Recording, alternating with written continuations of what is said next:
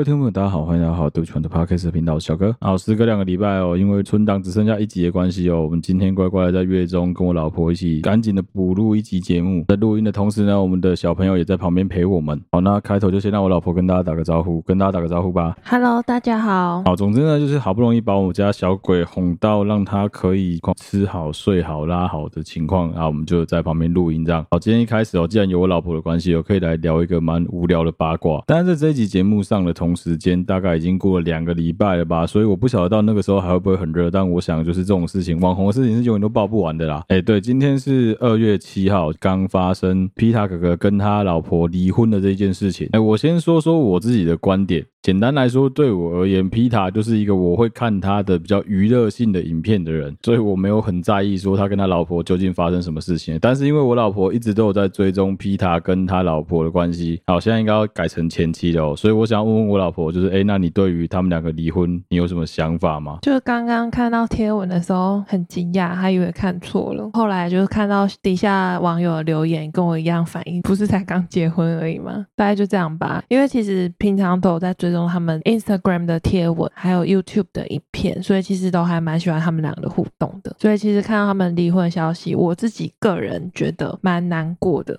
所以对你来说，就是一个粉丝看着自己喜欢的 KOL 怎么会发生这样子的悲剧的那种感觉。对啊，因为其实他们结婚的时间点跟我们结婚的时间点差不多。哦，真的哦？嗯，对，所以会有一种一起成长的感觉。我是觉得有点夸张。就是我自己个人颇有这种感觉啦，但这也是蛮多现在的 KOL 很容易带给粉丝的感觉，就是一种陪伴感嘛。因为这种陪伴感的关系，所以会导致有蛮多人会想说啊，我很崇拜这个人，我很喜欢这个人啊，怎么会因为这样子翻车了？其实这边可以提供给大家一个观点啊，就是最近刚好在保养车子的时候，终于拜读完了谢孟恭的会接思考当中，其实他有讲到一个观点，是我自己个人蛮欣赏的一件事，就是在讲说，Elon Musk 他当初有曾经讲过一句话是，如果可以的话，千万。不要去见你心目中的那个偶像跟英雄一面，因为如果见了他们的一面，你很有可能会因为这样子的关系变得非常的失望。其实这也是现在蛮多 KOL 很容易带给他们的乐听者、他们的听众、他们的社群平台的那种 side effect。简单来说，就是没有人会愿意说哦，把自己的私生活啊，把自己的一切都摊在阳光底下，随便人家去检视，随便人家去取悦，或者说利用他的私生活来想说什么啊娱乐听众。我相信大家都不想看到这一件事情。我指的是对于社社群平台的散播者自己本身，但对于所有的听众来说，能吃瓜很好啊。干，我能够看到皮塔跟他老婆到底发生什么事情，谁都想知道啊。其实这东西是呼应到我们很前面、很前面的集数，曾经跟大家聊过了名人税的概念啊。可是其实还是要提醒大家一件事情是，我觉得我刚前面有讲了，所有的人都不会希望自己很不堪、很不希望被大家看到的那一面被摊在阳光底下。所以不论如何，我还是觉得应该要给双方多一点喘息的空间。如果说他们没有很想谈这一件事，事情，或者说他们觉得这件事情目前是不应该公开，那就这样子让它过去，可能对大家彼此而言都是比较好的做法。好，既然都找我老婆一起录音了，这一集不要浪费时间，我们就直接来聊一聊。我之前就有答应听众要找我老婆一起做的关于备孕啊、生产啊，还有月子中心的一些内容。我相信，其实我自己的 TA 里面有蛮多，不管是正准备要生小孩的准新手爸妈，或是以比我们还要更大前辈的所有的新手爸妈们，或者是说你未来是有打算要。跟你的另外一半一起结婚生子，然后面对的人生中的所有这些现实的所有听众们，我觉得就当做是一个经验上的分享吧，也没有说什么啊，我们的做法就已经是对的，因为对我们来说，我们其实也是做中学，学中做啊。因为有很多观点，如果是从我男生，就是从爸爸的角度来看，跟从妈妈的角度来看，那是完全两回事。所以我觉得，其实直接找当事人来聊是最快的。所以这一集会多花一点时间跟我老婆聊一聊相关的话题，并且分享给大家。那首先要问你的第一个问题，其实很。简单，就是你会想要再生第二个吗？如果经济能力允许的话，当然会想要再生第二个啊。不过，其实我觉得我本来不是一个很爱小孩的人，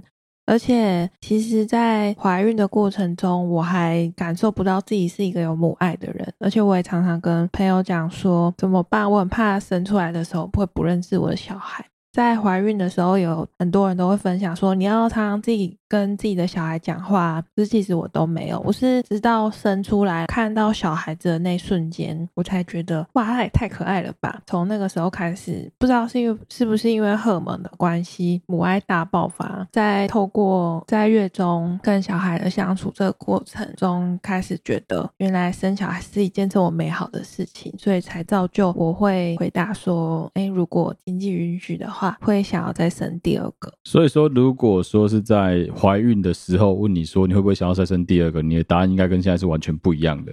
我觉得会不一样。我觉得我会不敢那么肯定的说我会想要再生第二个。我那时候的想法是一个太孤单了，所以基于这个原因会再生第二个。哦，等于说，就算你生第二个，也不是因为说什么争产没有这么恐怖啊，或者说什么啊，小朋友生出生之后，你就是可以跟他很好啊，母爱大爆发的理由，就是完全就只有因为说啊，一个真的太孤单了，所以必须生两个。对，而且是把它视为一个课题，不是觉得说把这件事情当成是一件很美好的事情。但生出来之后的想法就改观了，就会觉得这一切还蛮美好的。可以分享身为爸爸的感觉啦。我一直以来都蛮淡定的，就我老婆应该看得出来，就我一直以来都很淡定。啊也是，她就会一直有一种感觉是不知道我在撒小什么，好像没有爸爸应该要有的那个样子啊，也没有好像就是像别人电视里面演的一样很兴奋的爸爸。但这个其实反过来讲，在我眼中，我老婆其实也差不多。但是那是因为她知道她自己的人设是这样子，就她不是一个会跟所有的小孩到露出那种很嗲的声音啊，讲一些很尴尬的话那种，从来都不是。她不是，我也不是。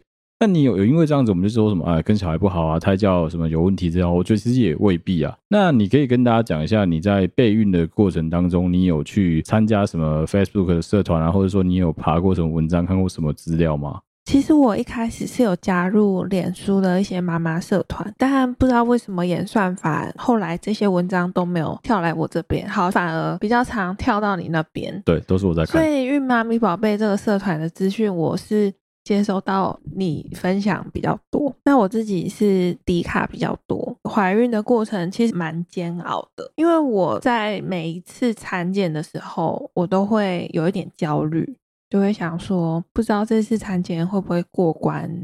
会不会有什么问题？那我觉得在 D 卡那个演算法也是蛮恐怖的。比方说我现在三个月，那有其他妈妈分享她自己小孩就是三个月的时候就会发生什么事情，六个月就会发生什么事情。那我也不知道为什么每次跳出来的文章都让我觉得很惊悚。我觉得这个问题其实应该跟我们人在，你就现在打嘛，流鼻血会发生什么事情，你 Google 一样，都跟你讲超级严重，因为。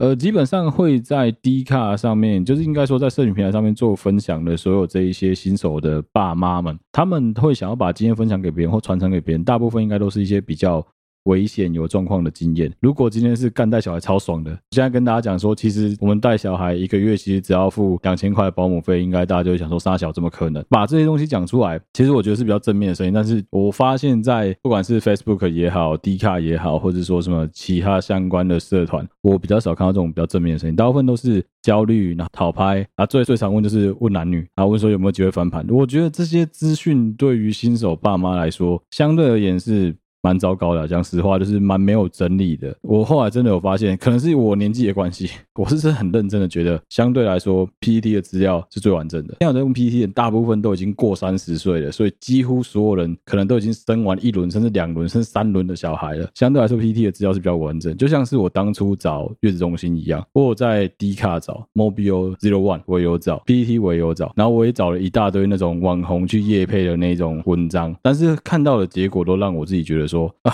那个真的是业配出来的，就跟我们家现在买那个扫拖机器人是一样的道理。好，那拉回来讲，在你备孕的过程当中，你自己当初在挑妇产科诊所的时候，你是用什么样的角度去挑选你要的妇产科医生？能不能跟大家分享一下？我自己的话是比较单纯，因为我搬回台中之后。我妇产科都在某一间诊所看的，然后那间诊所就是有点像顺丰妇产科那样子，所有的妇女的问题还有生产，包括它有二十四小时的接生招牌都有，所以我就觉得说啊，那这样我怀孕的话，我就是要去那边看诊，然后产检，啊，接着就是医生院长他就帮我生。我的想法就是很单纯，但没想到我去产检第二次的时候，医生就跟我讲说，哦，他明年度不生了，嗯、那刚好我的那个。预产期就是在明年度，他是因为人事成本的考量这样。不过他有跟我说，未来我想要去哪里生的话，我可以问问身边的亲朋好友，然后再告诉他，他会帮我转院，或是说他会直接帮我介绍到他是的医生那边。我那时候还没有很急，我就想说，哎，多打听看看。可是后来我是怕到时候生小孩的过程会有什么紧急状况被丢包，所以我选择去呃，我一开始产检那个医生介绍的妇产科继续去产检，就等于有点转院的意思，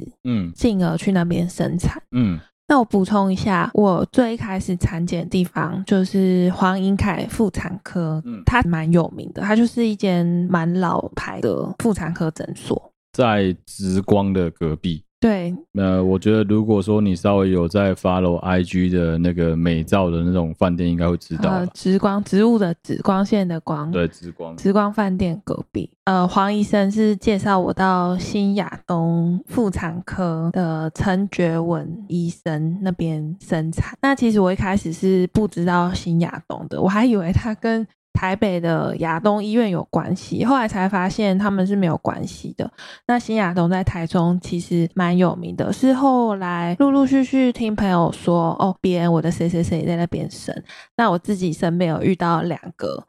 朋友。一个一个算是同事啊，一个是朋友，那都是在新亚东，也都是给陈医生生的。孕期的过程中，因为刚刚有提到我有在打听其他朋友在哪里生的嘛，那有听到台新医院、台中医院，那中国一定是有嘛，因为它医疗资源是很丰富。林新医院也有，澄清医院也有，还有荣总啊。哦，对，还有荣总。嗯。其实我真的觉得在台中还不错，因为医疗资源真的很丰富，那很多很有名的医生，我的朋友。没有在各个不同医院生产的过程，其实都是还蛮好的，听说都是蛮舒服的，也没什么阴影。其实会有蛮多的家长跟比较有经验的老医生会提醒我们这些年轻的新手爸妈，不要在太过于小间的妇产科诊所生产。主要的原因是因为很多医生给的经验都是他们看太多，在突然间紧急要临盆的时候被踢来踢去当皮球踢，然后因为可能人家其他医生都有排刀，不可能临时排进去。所以其实我们也算是有听我们自己老一辈的长辈的建议，说尽量不要在太小的妇产科，因为新亚东在台中。真的是很大间的妇产科诊所。如果说是住台中的听众，现在听到应该全部都在点头。妈，那门口有够难停车。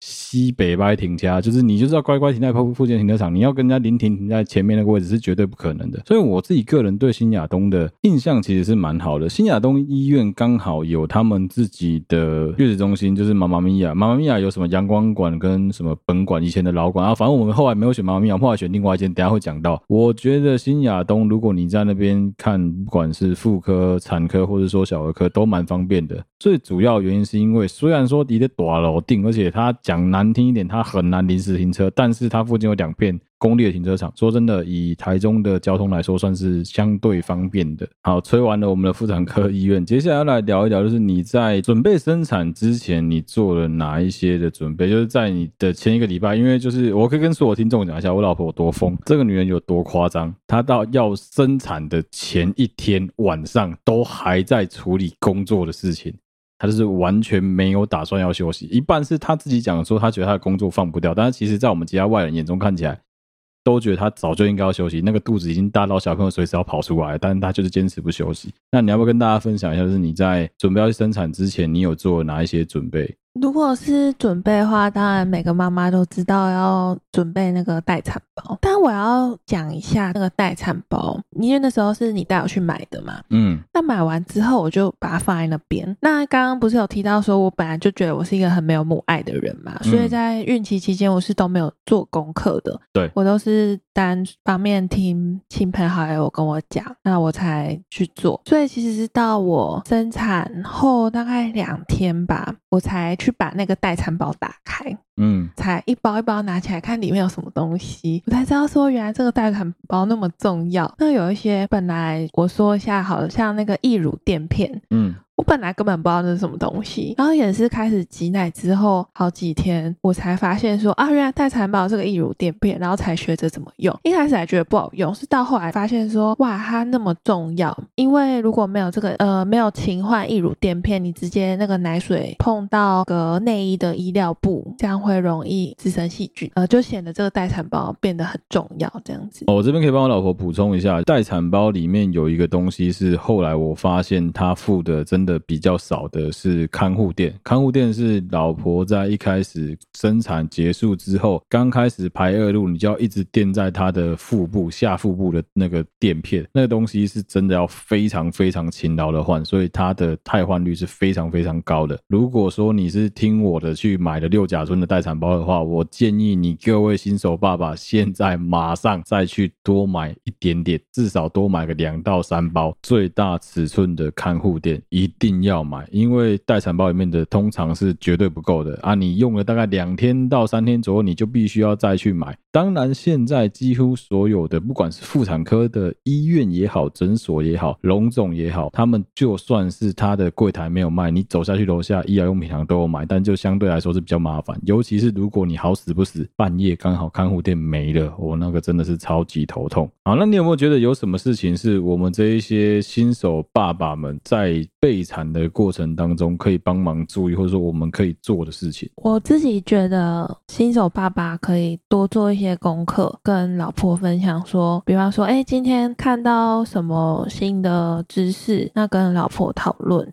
这样子的话，可以让另一半会觉得说，好像这个爸爸是有把小孩子快要出生这件事情放在心上的。那我自己是想要提说，有一些妈妈会坚持爸爸要进产房，那看老婆生产的过程，一起去感受那个痛，这样子才能代表说老公是爱老婆的。那我个人是不希望这样子，因为我觉得去逼老公做这件事情还蛮恐怖的。我觉得说可以在别的事情上面去表现出老公的贴心。自己的话是还蛮喜欢喝水的，我而且产后是需要大量喝水。比方说在病床上很累啊，不能下床的时候，老公就可以多问老婆说：“哎，你需不需要装水？我帮你装水。”我觉得光是这个小动作就可以让我觉得说：“哎，老公是有把我放在心上的。”好，我帮他补充一下，简单来说就是，对于很多的新手妈妈们来说，他们会觉得说：“啊，我一直都感觉不到我老公的贴心，包括我老婆在初期的时候也跟我靠北过好几次，就是他觉得说，哎，怎么好像没有从你身上感觉到任何你对于出生小朋友的这件事情有什么喜悦啊或之类的。所以说，我觉得这真重的真的是沟通啦，不管说是什么自然产要不要进产房啊，或是说你要做怎么样的事情，对你的另外一半而言才贴心的。我觉得只要你们两个沟通好，我不觉得说什么啊，一定要做到什么程度啊，这真的很难讲。就像是我老婆讲到那个自然产进产房陪产这件事情，其实你自己认真去网络上面爬个文章看一下，应该就会知道说，有蛮多人就是因为进了产房，看过老婆生产的过程之后，有因为这样子的关系发生了双方更多的冲突，我觉得不见得是好事啊。那好，那针对产前的准备的部分，你还有什么想要讲啊？比如说产检啊，比如说诶生产前你的那个紧张啊、焦虑啊、不安啊，还有说怕小朋友长得不好看啊，怕小朋友畸形之类的，你还有什么想要跟大家补充的吗？就产检的自费项目吧，那时候因为我有跟你说自费项目是你要出的，当然了。可是实际上面看到那个数字的时候，我其实也是蛮惊吓的。哦，你是觉得说很贵吗？对，我觉得很贵，然后自己反而就觉得好像开口要你出钱有点不好意思。那我那时候有跟我同事聊这件事情，那我同事跟我说，宁愿产检的这个费用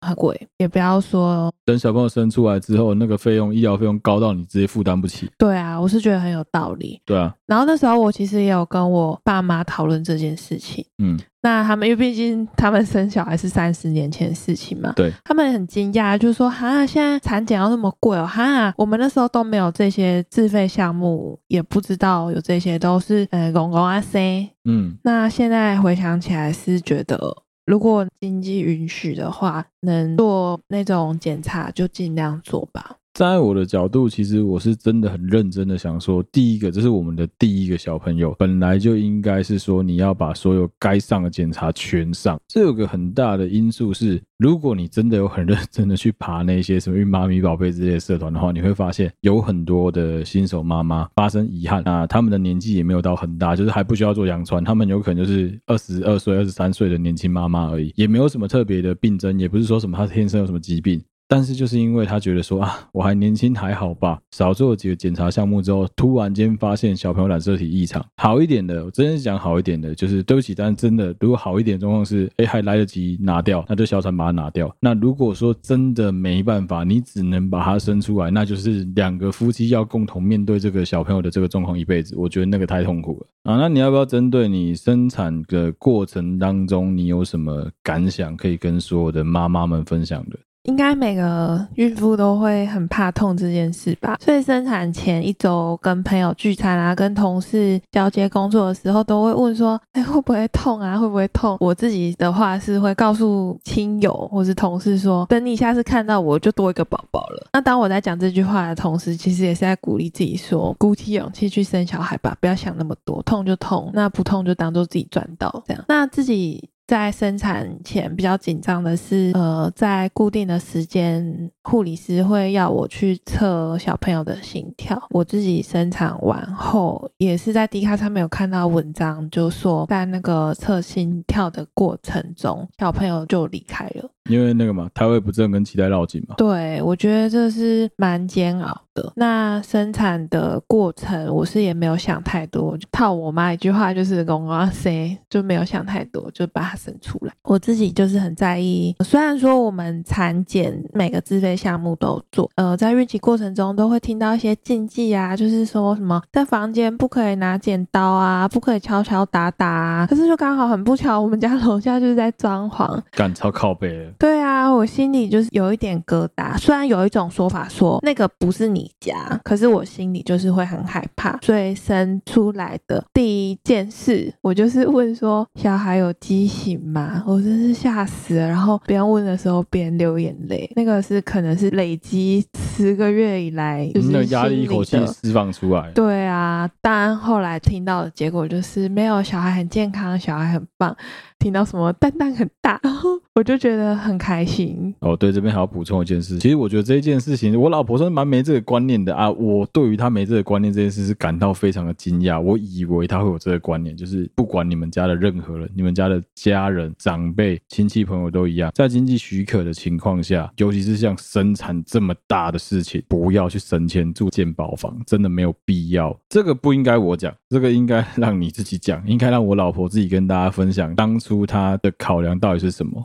应该让你来跟大家分享一下。因为当初我就有跟小哥说，生小孩之后的开销都要由他负责，但。这样讲的过程，当小哥在付钱的时候，我有点心里会有点拍谢。那时候我们要去医院报道的时候，小你就去停车嘛，然后那护理师就问我说：“哎，那病房的话，你们是要住健保房，还是要去住那个自费的病房？”我就跟护理师说：“哦，我要健保房，健保房是三个人一间。”护理师就是还有跟我做确认，我说：“对。”我到那个隔壁的小房间去测小小朋友的心跳的时候，我就听到护理师又趁我不在的时候又。跑去跟小哥在确认说：“你们真的要住健保房吗？”其实那当下我蛮不爽的，因为我之前就一直跟我老婆讲说：“你去给我问清楚，怎么会只有健保房？怎么可能没有自费房？”我老婆那时候就敷衍我，她一直跟我讲说什么：“呃啊，我还在问啊，再问问看，现在可能都没有房间，等去了再确定。”一直跟我说到了再讲，到了再讲。我那时候想说傻小，但我的初衷是好的吧，就是不好意思让你花太多钱。